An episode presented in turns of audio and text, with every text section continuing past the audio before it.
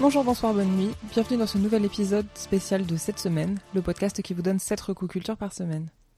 Je suis encore en congé et comme la semaine dernière, je reviens sur mes coups de cœur depuis le début de l'année, mais cette fois-ci, côté cinéma. C'est parti. On commence avec le film qui m'a sans doute le plus pris au trip cette année, et qui est peut-être aussi le film le moins connu de la sélection. Il s'agit de Dans ma peau de Marina Devan, sorti par Réseau Film en 2002. Âgée d'une trentaine d'années, Esther réalise ce dont on peut rêver à son âge. En mission dans une société d'études de marché, elle réussit à passer chef de projet junior. Elle vit aussi une histoire d'amour avec Vincent, avec qui elle envisage d'acheter un logement. Tout va donc bien jusqu'au moment où elle tombe dans un jardin sombre d'une maison où se tient une soirée à laquelle elle participe. Plusieurs heures après sa chute, elle se rend compte qu'elle est vraiment blessée et doit se rendre aux urgences. Elle ne comprend pas pourquoi elle n'a pas senti cette blessure et pourquoi elle n'a pas eu conscience de ce qui se passait dans son corps. Esther commence alors à se lacérer la peau comme pour retrouver la présence de son corps. C'est très étrange de voir comme ce film est très violent, alors qu'en le voyant pour la première fois, j'étais presque déçu qu'il ne soit pas plus gore. Mais à bien y réfléchir, c'est tant mieux, parce que c'est vraiment un film qui m'est resté en tête euh, plusieurs jours. Et donc euh, peut-être que si ça avait été plus gore, ces images-là me seraient restées aussi, et ça aurait été un petit peu plus euh, dérangeant pour la tranquillité de mon sommeil. Parce qu'en fait, ici, la vraie violence, elle se situe pas dans ce que Marina inflige à son corps. Enfin, Esther, pardon. parce que oui, certes, c'est Marina Devan qui tient le, le rôle titre, et que de ce que j'ai compris, c'est un film semi-autobiographique, mais on y reviendra. La vraie violence n'est pas dans ce qu'Esther donc s'inflige, mais plutôt comment elle est prisonnière de sa vie. Certes, elle vient d'avoir une promotion, mais c'est un travail qui ne l'intéresse pas vraiment. Enfin, ça n'a pas l'air d'être un travail très passionnant. Elle a des relations assez superficielles avec ses amis et collègues. Et justement, on voit le, rapport qui change totalement quand euh, les histoires de promotion entrent en jeu. Et la violence aussi de sa relation de couple, parce que son conjoint, interprété avec euh, brio par Laurent Lucas, est très envahissant. Plutôt que de lui laisser une chance d'expliquer ce qu'elle vit et pourquoi elle se fait ça, il est tout de suite dans le jugement et une volonté de l'aider sans comprendre. En fait, plus que l'aider, il veut qu'elle arrête. Point. Peu importe la raison pour laquelle elle fait ça et peu importe le, bien que ça lui amène, juste. Euh, bah c'est dangereux euh, de se mutiler, ça ne se fait pas, donc euh, arrête. Ça part pas d'une mauvaise intention, il est très, très attentionné justement et préoccupé par, par l'état de sa petite amie, mais plus par son état physique que par son état émotionnel. Et à vouloir trop en faire, il la pousse à en faire encore plus. Et voilà, il est, il est vraiment très étouffant. Euh, l'enfer est pavé de, bonnes intentions et effectivement, euh, à vouloir trop en faire, euh, vous pouvez pousser les, les, gens dans leur dernier retranchement.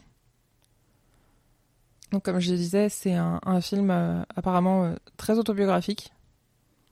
Donc j'ai encore pas lu vraiment de, texte de Marina Devan qui pourrait expliquer ce qui, elle, a déclenché euh, cette, euh, phase de sa vie, mais euh, peut-être qu'elle ne l'a jamais expliqué et que juste elle dit que voilà, c'est autobiographique et qu'on doit se contenter de ça. Et, et c'est ok, enfin, on n'est pas obligé de toujours tout expliquer. Surtout quand on est une personnalité publique comme ça et, qu'on utilise sa vie pour faire, pour faire des œuvres, c'est peut-être bien aussi de, de, garder une part de mystère. Mais voilà, on sent que c'est quelqu'un qui a, qui a souffert elle a écrit plusieurs livres euh, par la suite où elle parle de ses addictions, de, de sa dépression, tout ça. Donc, euh. Et c'est voilà, c'est quelque chose qu'on retrouve aussi dans, les, dans ses films précédents, dans ses films suivants, pardon. Euh, donc Ne te retourne pas en 2009 et Dark Touch en 2013, que j'ai aussi énormément aimé. Dark Touch est vraiment très très très fort et très très saisissant dans son thème. Et voilà, c'est vraiment une, cinéaste très particulière et très intéressante. Donc elle a, je crois qu'elle a rien sorti depuis Dark Touch en 2013, donc euh, à part des livres, mais j'entends au cinéma. Donc euh, j'espère qu'elle va euh, bientôt revenir puisque elle manque au cinéma français et au cinéma français de genre, en tout cas. En tout cas, elle me manque à moi. On part maintenant dans les Alpes avec La montagne de Pierre Salvador, sorti le 1er février dans les salles obscures.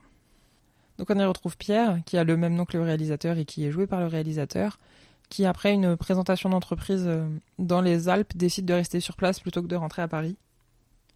Euh, au début parce qu'il est en week-end, puis en fait il se met en arrêt maladie, puis arrête totalement d'envoyer des arrêts maladie, euh, juste il ne vient plus au travail, il reste dans la montagne. Il finit par s'installer sur le glacier, dans son propre bivouac et décide de plus redescendre. voilà, donc il donne plus de nouvelles à, son travail, à sa famille, à ses amis. Il y a juste un moment où, sa mère et deux de ses frères viennent le voir. Et si sa mère l'y sent heureux, d'autres membres de sa famille ne comprennent pas et pensent juste qu'il est devenu fou. Et il va essayer de le, raisonner un petit peu, mais, mais rien à faire. Il est trop bien au cœur de la montagne. Et il va découvrir d'étranges lueurs nocturnes, rougeoyantes, qui semblent se déplacer un tout petit peu. Mais en fait, dès qu'on les regarde, ça se refige et ça redevient une, roche. Donc il va essayer de, comprendre un petit peu ce que c'est, mais voilà, il se sent vraiment très appelé par la montagne, par l'intérieur de la montagne. Et donc il va essayer de, trouver la, source de ce qu'il l'appelle. Donc euh, pendant, ses, pendant aventures de, de montagne, il va rencontrer Léa qui tient un petit restaurant d'altitude, enfin un grand restaurant d'altitude, et avec qui il va un petit peu sympathiser puisqu'elle va, elle va faire ses courses, euh, elle va lui faire les courses. Comme lui veut vraiment pas redescendre à la civilisation, celle qui va servir un petit peu de, de passerelle entre la montagne et la, et la vallée. Et c'est elle qui va vraiment pouvoir euh, constater les, changements que la montagne a, opérés sur Pierre. Euh, donc un petit peu, ça m'a un petit peu fait penser à Ashkal, l'enquête de Tunis, qui est pareil, est sorti en, février et que je vous recommande aussi. La montagne nous prouve que le fantastique n'a pas besoin d'être spectaculaire pour être captivant. Ici, l'objet de notre intérêt, c'est juste vraiment une petite roche qui, dès qu'on ne la regarde pas, devient rouge avec des paillettes, mais qui vous attire irrésistiblement vers elle à partir du moment où vous ne la regardez pas. Voilà, comme dit, euh, dès que vous la regardez, ça se refige et vous avez l'impression d'avoir rêvé. C'est le deuxième long métrage du réalisateur, euh, qui, comme je le disais, tient aussi le, premier rôle parce qu'il est alpiniste aussi, et que c'était plus simple pour lui de grimper. Il n'allait pas faire grimper euh, un acteur et le, mettre inutilement en danger. Donc lui, comme il savait ce qu'il faisait, c'était plus simple pour lui. Je crois avoir lu que justement sur le tournage en altitude, l'équipe de tournage était vraiment très réduite. Donc il y avait lui et un caméraman. Et c'est tout. C'est dur de faire plus réduit que ça. Pierre Salvador tenait aussi le premier rôle dans Vincent n'a pas d'écaille, son premier film, que j'ai pas encore eu l'occasion de rattraper, mais visiblement c'est un auteur qui aime se mettre en scène et mettre en scène son rapport particulier à la nature. Donc là encore, comme pour Marina Devan, je sais pas exactement ce que ça dit de lui, je sais pas quelle part est autobiographique et quelle part ne l'est pas. Mais, euh, mais voilà, j'aime bien les, réalisateurs qui parlent d'eux, mais qui arrivent à, à rendre le propos intéressant pour tout le monde. Euh, parce que voilà, moi je, déteste la neige. Et vraiment faire des randonnées en montagne, c'est vraiment pas quelque chose qui m'intéresse. Mais là, bah, j'avais envie de partir avec lui. J'avais envie d'aller voir ce, glacier, de, comprendre pourquoi lui était aussi euh, attiré par la montagne. Et voilà, parce que les, images sont vraiment sublimes. Voilà, les, images sont vraiment sublimes et, euh, et donnent vraiment. En fait, le personnage principal de l'histoire, c'est pas Pierre, c'est la montagne. Hunger de Steve McQueen revient sur une histoire vraie. Dans les années 70, les prisonniers de l'IRA et de l'INLA, donc Irish National Liberation Army, c'est une dissidence marxiste de l'armée républicaine irlandaise, qui a été classée, euh, est classée comme organisation terroriste. Et donc en fait, ces deux groupes vont mener une grève de l'hygiène à la prison de Maze en Irlande du Nord où ils sont euh, tous incarcérés cette action a pour but de faire reconnaître par le gouvernement britannique un statut politique à leur détention. Et le rapport de force va s'accentuer encore plus quand Bobby Sands, le meneur du mouvement, décide d'entamer une grève de la faim. Donc ça, il la commence en 1981. Je vais spoiler la fin du film, hein, vu que c'est tiré d'une histoire vraie. Euh, normalement, je vais mettre un timecode pour ceux qui voudraient quand même ne rien en savoir. Donc le film se déroule en trois actes. Donc un premier qui décrit les conditions de détention et les luttes des détenus pendant les grèves de l'hygiène. Donc parmi lesquels euh, Sens n'est vraiment qu'une figure anonyme. Il fait grève avec les autres, mais il n'y a pas de, il a pas de dirigeant qui, qui apparaît. Donc en fait, on suit, euh, le film s'ouvre en fait par un plan où on suit un des gardes qui se rend de son domicile à la prison.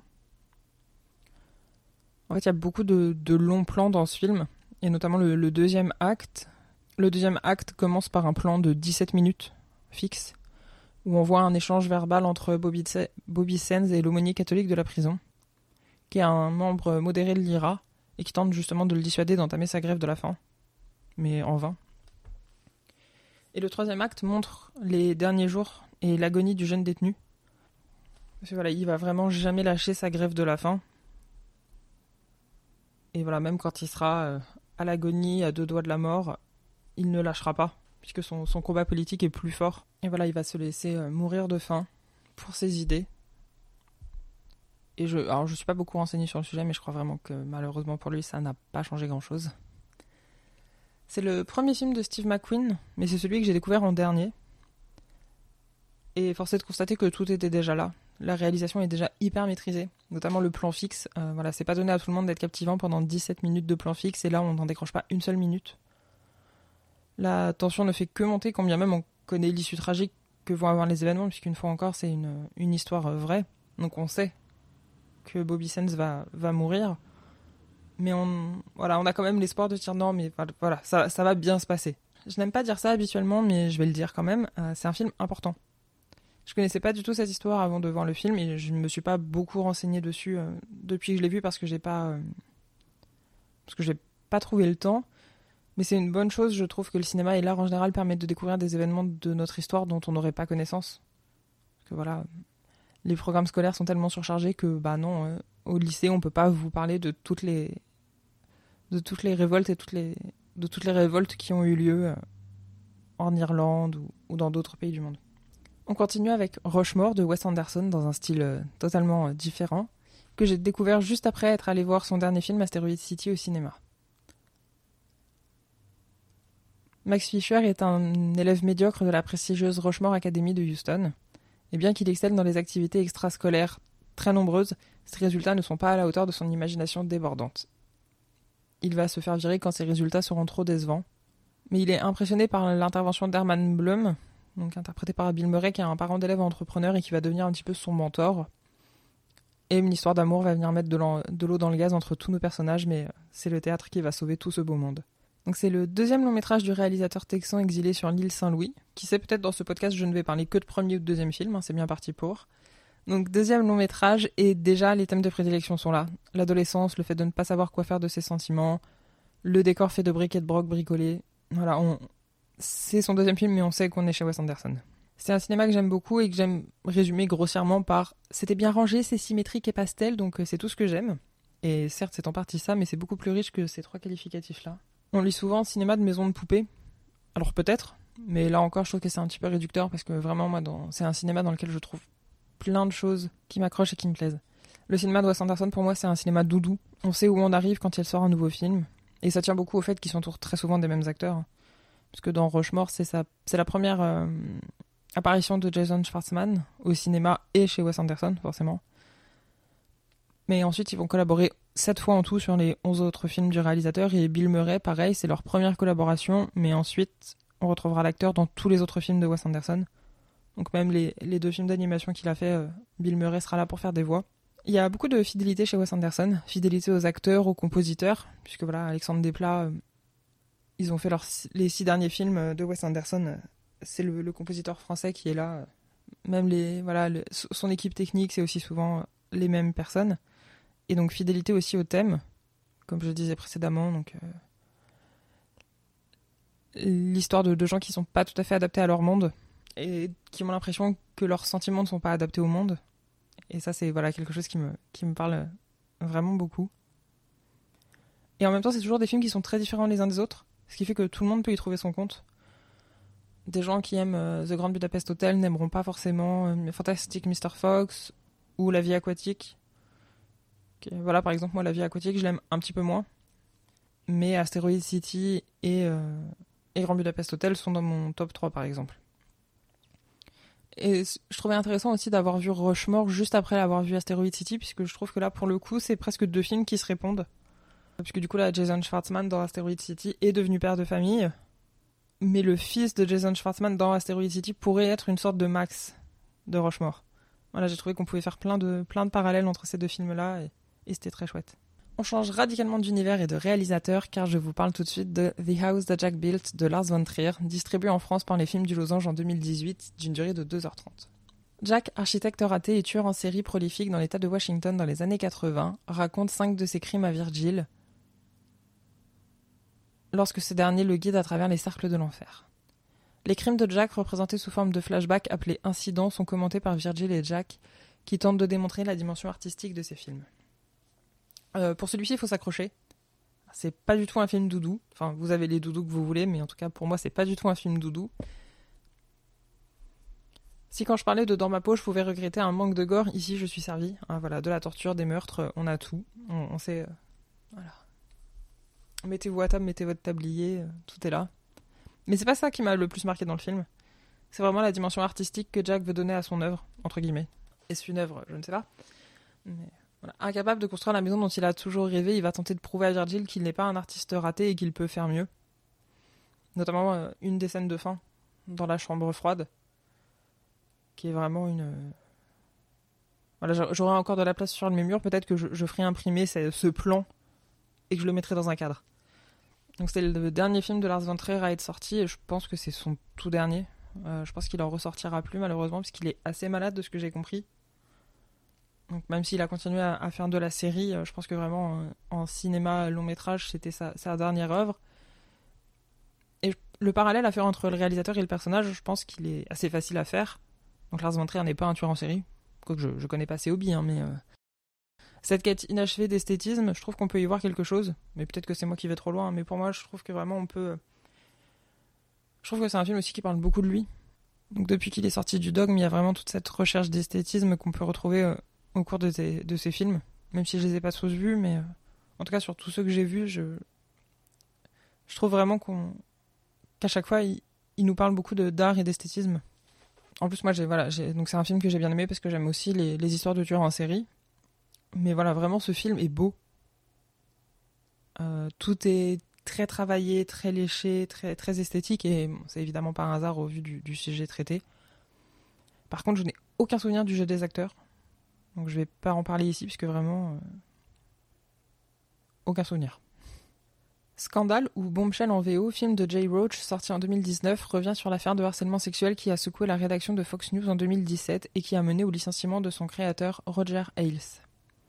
On y suit les points de vue de Megan Kelly, interprétée par Charlize Theron, Gretchen Carlson, sous les traits de Nicole Kidman, qui sera la première à porter plainte, et Kayla Pospisil, interprétée par Margot Robbie, qui, elle, est un personnage inventé, mélange de plusieurs femmes de la rédaction.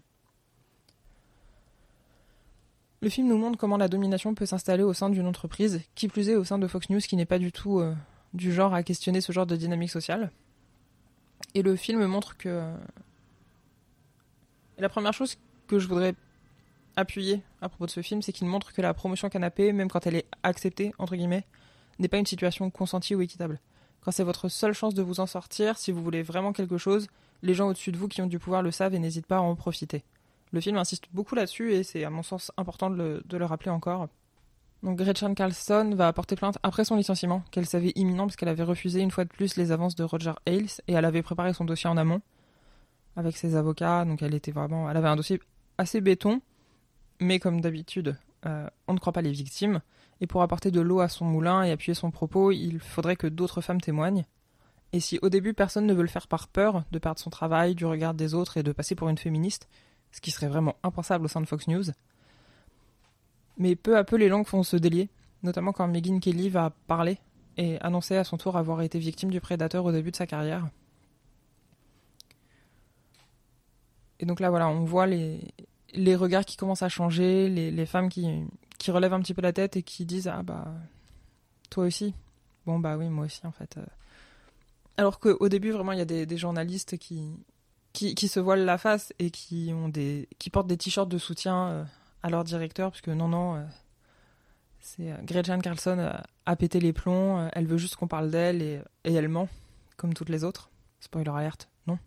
Le personnage de Margot Robbie nous est présenté comme une jeune Barbie présentatrice c'était plutôt visionnaire ça et nous montre bien comment une femme qui veut réussir et le montre parce qu'elle voilà elle montre qu'elle veut réussir elle va rapidement se retrouver piégée dans des filets dangereux mais là encore le film nous montre que c'est pas de sa faute que c'est pas parce qu'elle a voulu trop réussir qu'elle se retrouve piégée. Elle nous montre bien que c'est le personnage de prédateur qui fait tout pour qu'elle se jette dans son filet. La réalisation n'a rien de fou. Euh, vraiment, c'est pas. Voilà, c'est pas un chef-d'œuvre. Mais j'ai bien aimé le tout début où on suit Megan Kelly comme si c'était un documentaire avec regard et adresse caméra. Le jeu des acteurs est aussi bon qu'on peut l'attendre de ce genre de production hollywoodienne hein, aussi. Euh, j'ai bien aimé le film, mais je pense que c'est parce que le sujet m'a intéressé j'aurais été au courant de l'histoire, je serais peut-être moins rentré dedans.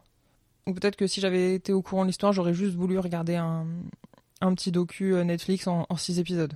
Donc là, le fait que ça dure 1h45, c'est, c'est bien aussi, c'est bien condensé, mais du coup, on a l'impression quand même qu'il manque plein d'éléments et plein d'infos. C'est en format physique chez Metropolitan ou en VOD un petit peu partout et ça dure 1h45. Et on termine cet épisode en retrouvant Laurent Lucas dans Harry, un ami qui vous veut du bien de Dominique Moll, sorti en 2000. Michel Pape, sa femme Claire et leurs trois filles sont sur la route des vacances. Ils se rendent dans leur maison de campagne que Michel est en train de restaurer. Comme les enfants commencent à s'agiter, ils s'arrêtent pour faire une pause sur une aire d'autoroute. Là, Michel est reconnu par Harold Ballesteros, dit Harry, un vieux camarade de lycée qui a gardé en mémoire un poème et une nouvelle écrite par Michel dans le journal scolaire. Après avoir échangé quelques nouvelles, Harry finit par l'inviter, lui et sa compagne, dans leur maison. C'est un thriller très efficace. L'histoire se met en place lentement et on sait que quelque chose va se passer, mais on ne sait pas exactement quoi. Et quand tout se lance, ça a un côté jubilatoire parce que ça y est, on y est. C'est parti. J'ai découvert Dominique Moll avec Seules les bêtes, et de voir ce film maintenant montre que la gestion de la tension, c'est quelque chose de maîtrisé depuis longtemps par le réalisateur. Voilà, c'est pas quelque chose qu'il a appris avec Seules les bêtes ou La nuit du 12, c'était déjà là dès son deuxième film. Euh, je pensais que c'était une adaptation, parce que le côté écrivain en mal d'aspiration qui va la retrouver grâce à un élément tel que Harry, c'est quelque chose qu'on retrouve souvent en littérature, mais ici c'est pas le cas. C'est vraiment un, scénario original, euh, très bien écrit d'ailleurs euh, par Dominique Moll lui-même.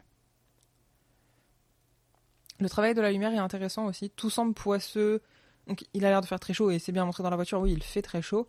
Et les lumières sont jaunes, c'est chaud, c'est étouffant, comme peut l'être Harry envers son ami. Donc voilà, on est passé de Laurent Lucas euh, étouffant dans, euh, dans ma peau à Laurent Lucas étouffé dans Harry, un ami qui vous veut du bien. On dit toujours qu'il faut se méfier des gens que l'on rencontre sur les aires d'autoroute, et cela vaut encore plus si c'est une ancienne connaissance.